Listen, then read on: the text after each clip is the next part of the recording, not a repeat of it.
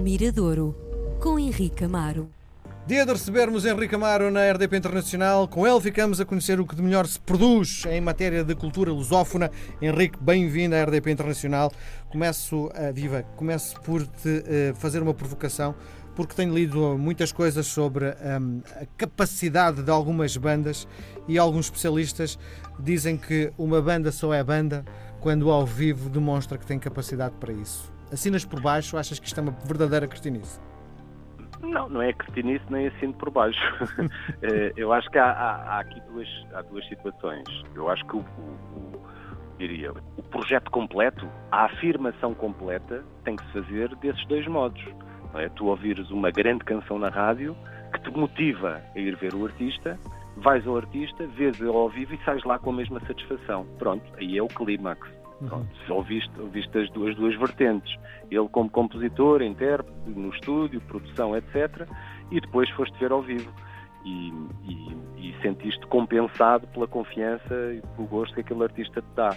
Agora, pode acontecer o contrário. Há alguns artistas que não têm necessariamente um apelo do palco e que fazem belíssimos discos e que ao vivo nunca, nunca, nunca conseguiram ter tanta eficácia. Não, é? isso também acontece o, pronto, não se consegue a plenitude toda, fica a obra, é? fica a obra, ficam aquelas canções que te dizem alguma coisa, podem dizer muito, uh, nunca, nunca se afirma como um artista de espetáculo.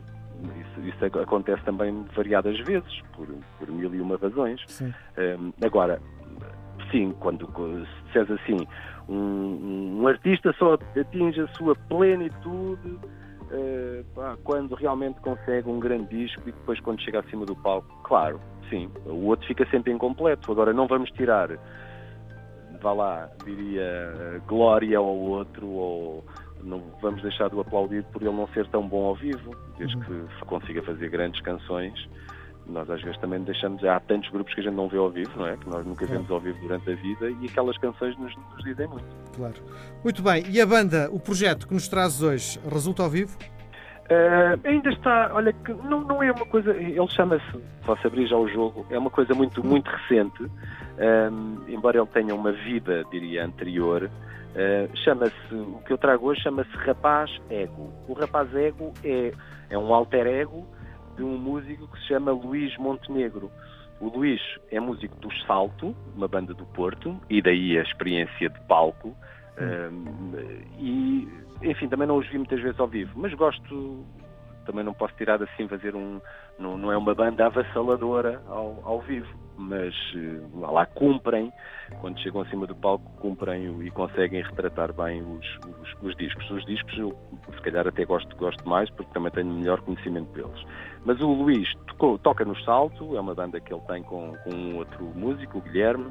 Um, toca com, é músico da Capicua, acompanha a Capicua ao vivo e decidiu fazer este rapaz ego, não sei, talvez há dois anos, numa paragem musical do Salto. Ele é um músico do Porto que vai viver para Lisboa e decidiu, como todos, temos falado aqui tantas vezes nisso nestes últimos eh, meses ou anos, eh, que é realmente os músicos que têm a sua banda e depois, a uma altura da sua vida, lhes apetece também gravar outras canções, alguns assumirem-se como intérpretes. Eh, ele, no caso, já, já cantava nos, nos saltos.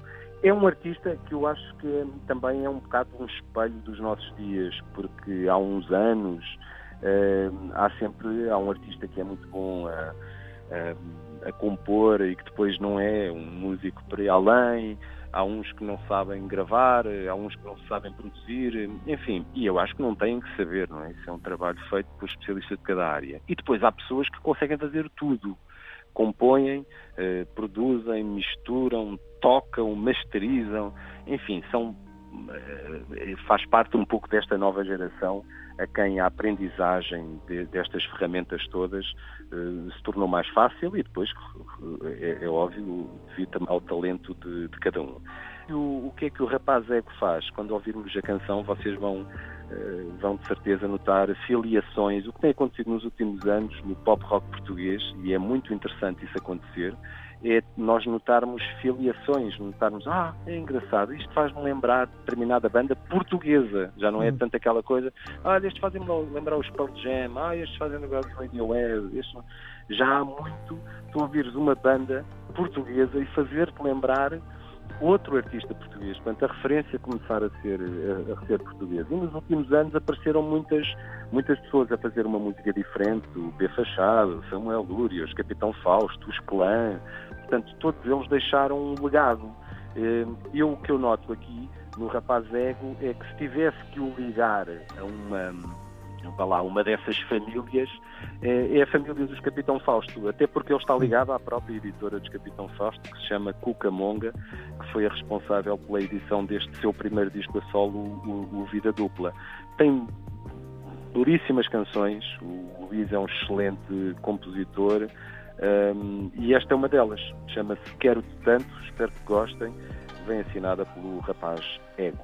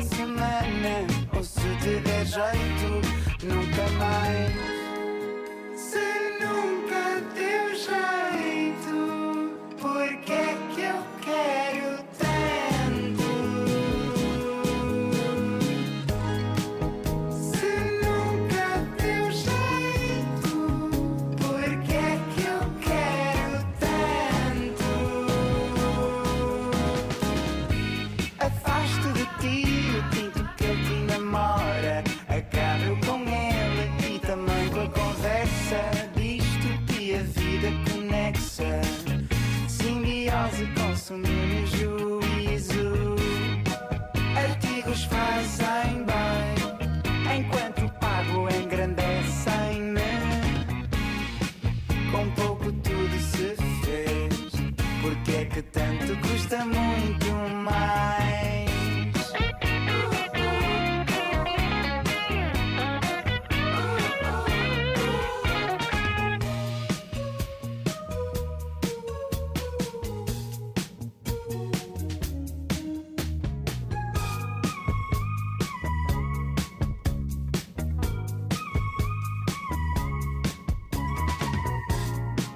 com pouco tudo se fez.